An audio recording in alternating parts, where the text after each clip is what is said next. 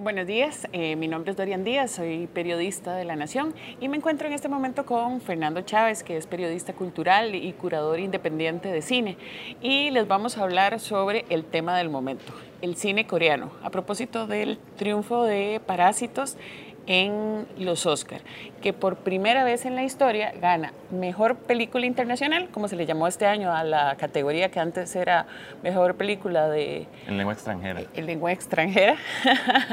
y además ganó mejor película, lo cual ha generado sensación porque había mucha gente que le estaba apostando a Parásitos por el poder de su historia.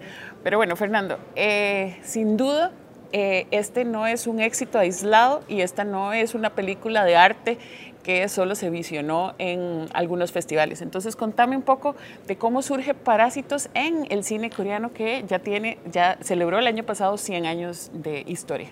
Sí, yo creo que lo más interesante que ha provocado el triunfo de Parásitos ha sido volver a poner sobre la palestra, o más bien a ponerle un nuevo brillo al cine coreano y todo lo que ha implicado en términos de inversión de parte del Estado y de la empresa privada en Corea desde hace muchos años.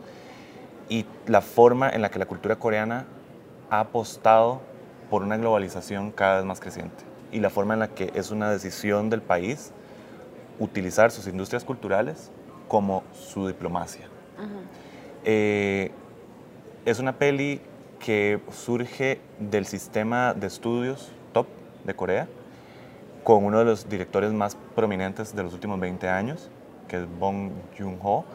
Él ha hecho muchas películas muy conocidas, incluso probablemente alguien sin saber por dónde estaba entrándole vio en algún momento Okja, que está en Netflix, o Snowpiercer, que era con Tilda Swinton y otra gente muy conocida, Chris Evans.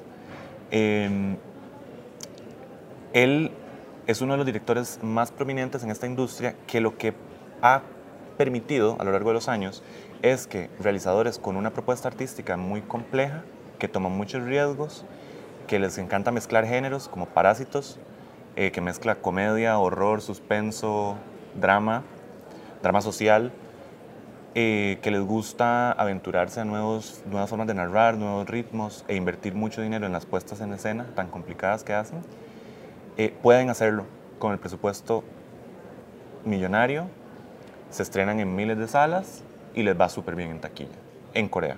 ¿Cómo, ¿Cómo, fue Parásitos? Parásitos fue un éxito de taquilla en Corea, además de triunfar en muchos festivales y premiaciones alrededor del mundo. La vieron, creo, si no mal no recuerdo, más de 10 millones de personas en Corea. O sea, es una película taquillera. Sí. ¿Qué es lo que pasa? Que...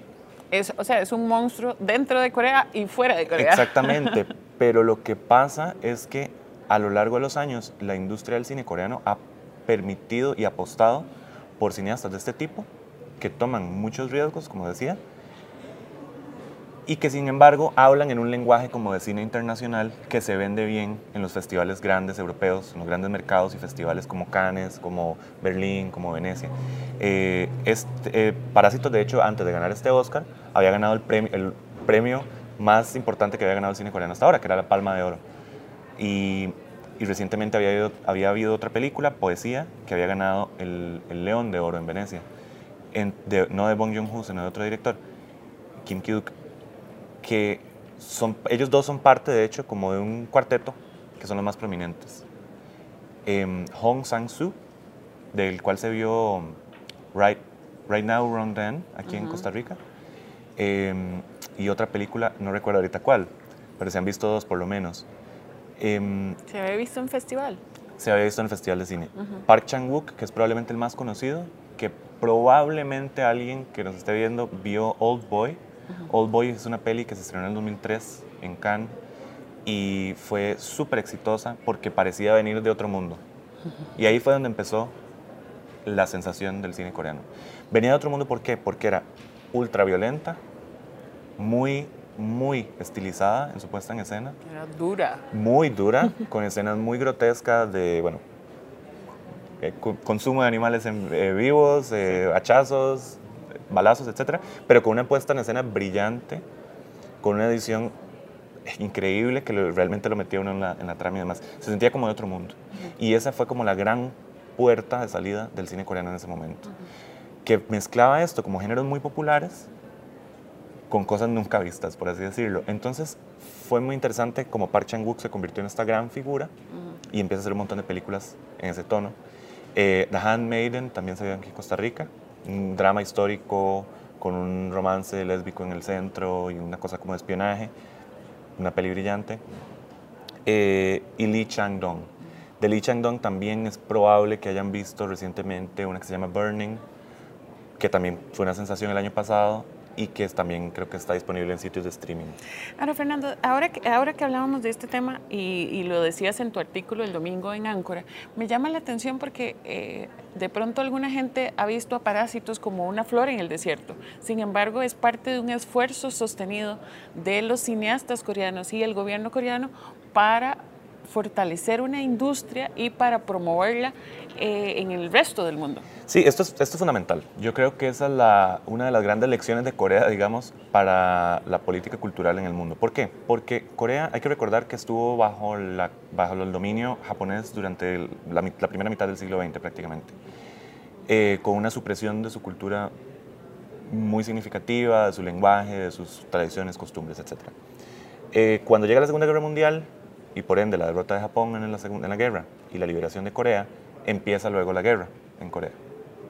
Se divide Corea, un hecho traumático que configura la sociedad hasta ahora, y lo que ocurre en el sur es que toman el poder muy pronto gobiernos militares muy ferozmente anticomunistas, lo cual evidentemente repercute en un estancamiento de la producción artística y una censura muy significativa de la producción artística, porque los artistas tienden a ser de izquierda, no necesariamente afiliados con Corea del Norte, que ya había revelado un poco sus tendencias represivas, altamente represivas, pero con tendencia izquierda. Entonces lo que ocurre a lo largo de los 60, 70 es eso. En el 80 empiezan los grandes quiebres en, la, en el gobierno militar coreano y empiezan las grandes revueltas. No empiezan, pero se consolidan las grandes revueltas estudiantiles y con ellas las manifestaciones artísticas. Claro.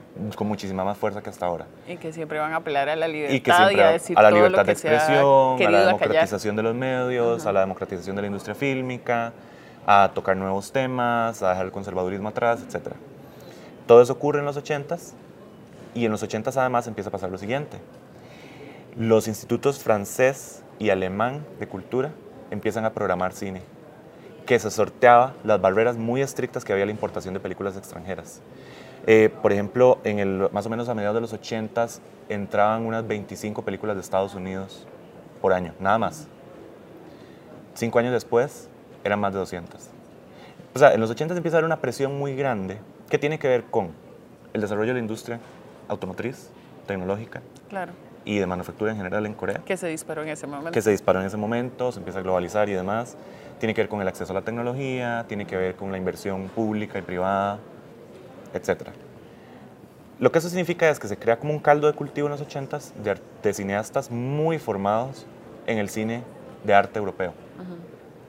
Y en los 90s se empiezan a producir un montón de revistas de cine, se crea el Festival Internacional de Cine de Busan, que es uno de los principales de Asia y de los más importantes del mundo. Eh, y el de Jeonju se crea después. Y en ese momento es cuando surgen todos estos cineastas, todos hombres, que empiezan a empujar las barreras de lo que se había estado haciendo hasta el momento. Hay, por supuesto, muchísimos cineastas anteriores a los 80 de mucho valor. Ahorita voy a eso. Pero en los 90 lo que ocurre es que el gobierno coreano decide invertir directamente en la industria cultural como la bandera de su diplomacia, a renovar la imagen de Corea en el mundo. ¿Cómo lo hace? Financiando o permitiendo o estimulando la producción de, em, sobre todo, series televisivas y eh, películas para cine. Muchas de ellas empiezan a distribuir en todo el mundo y pegan en China, en Japón, en Tailandia, Indonesia, etcétera, y terminan llegando a América Latina, a Estados Unidos, eh, sobre todo con la diáspora coreano-estadounidense eh, y a muchos lugares de Europa. Y hoy en Costa Rica, yo sé que hay miles de miles de miles de fanáticos del K-pop, sé que hay miles de fanáticos de las bandas de moda en este momento. Eh, de las telenovelas coreanas. De las, telenovelas. las, telenovelas. coreanas probablemente son una de las más seguidas en Costa Rica y además Gracias a Sinart, la colaboración entre Corea y Sinart, que justamente ¿qué hace Corea? Brindar el acceso a material para que Canal 13 y luego otros canales privados puedan difundir telenovelas coreanas. O sea, es una apuesta dirigida a, a fomentar la industria creativa. Que eso es algo que por supuesto podríamos discutir qué hace un país pequeño como el nuestro ante eso. O sea, un país con sí, una ¿De qué economía... forma Costa Rica está, está ¿De qué forma se conecta con eso? Bueno, creativa? ¿qué fue lo que hizo Corea? Diversificarse, diversificar su economía, porque vio que había la posibilidad de generar productos de entretenimiento muy taquilleros, muy significativos comercialmente, que además tenían un valor cultural de difundir el la lengua, las, cultu- las tradiciones, la historia coreana en el mundo y la innovación coreana. Entonces, hoy el cine coreano es sinónimo de innovación en el mundo. Ahora, creo que Fernando y yo coincidimos en que a pesar de que uno habla de cine coreano, uno no puede hablar de un cine coreano. Probablemente hay muchos cines de coreanos conviviendo en un momento. Sin embargo, sí se pueden dar como algunas líneas eh, generales del cine coreano en este momento, Eh, sobre todo características en temáticas, en tipo de estética y demás. Entonces creo que podríamos abordar este tema ya para despedirnos de, de esta conversación, de la cual podemos hablar dos horas, pero vamos a hacerles a un resumen. No, básicamente, digamos, si tomamos Parásitos como ejemplo, hay toda una serie, como decía, de películas en ese, como en esa frecuencia. En esa frecuencia, ¿qué quiero decir? Como lo que se llamó el nuevo Hollywood en los 70s en Estados Unidos. Eh, Steven Spielberg, Francis Ford Coppola, etc. Que era gente que estaba en el tope de la industria, que le daba muchísima libertad creativa, presupuesto alto, para hacer básicamente lo que quisieran. Entonces está es, es, pues este director, Bong Joon-ho, está Lee Chang-dong, Hong Sang-soo, que es diferente, pero bueno, Park Chan-wook y directores por ahí. El año pasado, por ejemplo, salió una película que se llama eh, Trabajo Extremo, que es un blockbuster igual, o sea, una peli producida para pegar en taquilla, pero que tiene mucho valor porque es o sea, estético, porque es sumamente entretenida, pues está muy bien hecha, etc. Hay como una segunda corriente que sería más este tono como de más exploración artística, El cinearte.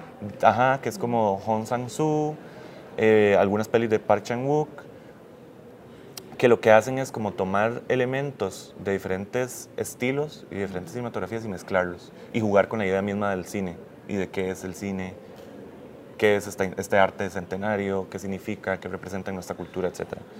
Y por supuesto, de ahí para abajo, en términos de escala de producción, hay millones de formas de producir cine. Hay un movimiento eh, de, de- de mujeres directoras muy prominente que sobre todo han trabajado en el cortometraje, pero que están ya ahora produciendo ya Largos. grandes, ya largos hace tiempo, pero grandes producciones ahora sí, grandes dramas, grandes este, películas de acción, eso está ocurriendo. La temática LGBT es relativamente reciente en Corea, creo que el primer largometraje puede ser como el 2005, que es este, Sin Arrepentimiento.